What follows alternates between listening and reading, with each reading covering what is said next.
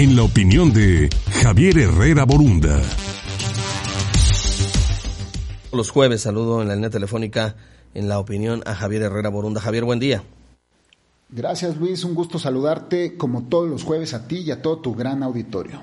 Hay una crisis climática muy grave en el pulmón más importante de la Tierra.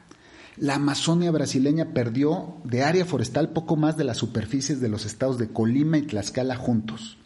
Cierto es que esta crisis ecológica se ha advertido desde tiempo atrás, pero también es cierto que se ha acentuado drásticamente en el último año, 30% de incremento. Para los que sienten que las políticas públicas de conservación son una mera falacia, estos son datos irrefutables de la obligación que tienen los gobiernos de ser proactivos, previsores y corresponsables del cuidado del medio ambiente.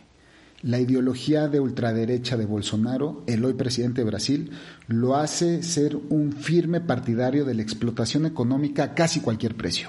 De tal suerte, Bolsonaro se ha convertido en el principal villano ambiental de nuestra época.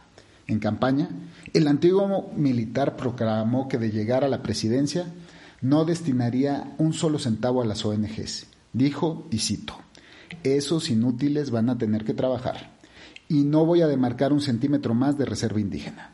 Demarcar territorio como reserva indígena era una política sostenida que hace intocables por ley las zonas geográficas que alcanzan ese estatus.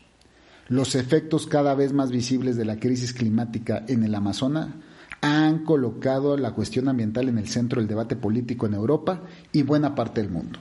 Hasta el momento, la presión que la Unión Europea ha ejercido sobre Bolsonaro al menos lo ha hecho recular sobre abandonar el convenio de París. Esto toda vez que la Unión Europea es gran receptor de las exportaciones brasileñas y la amenaza de un bloqueo comercial lo ha hecho pensar dos veces su promesa de campaña. Siendo México uno de los principales actores en las cumbres climáticas internacionales, líder de los países en vías de desarrollo, considero muy oportuno que la Cancillería explore ser más enérgico con Brasil y México se constituya en un líder de un ariete latinoamericano contra la política depredadora que está poniendo en riesgo nuestra subsistencia como seres humanos.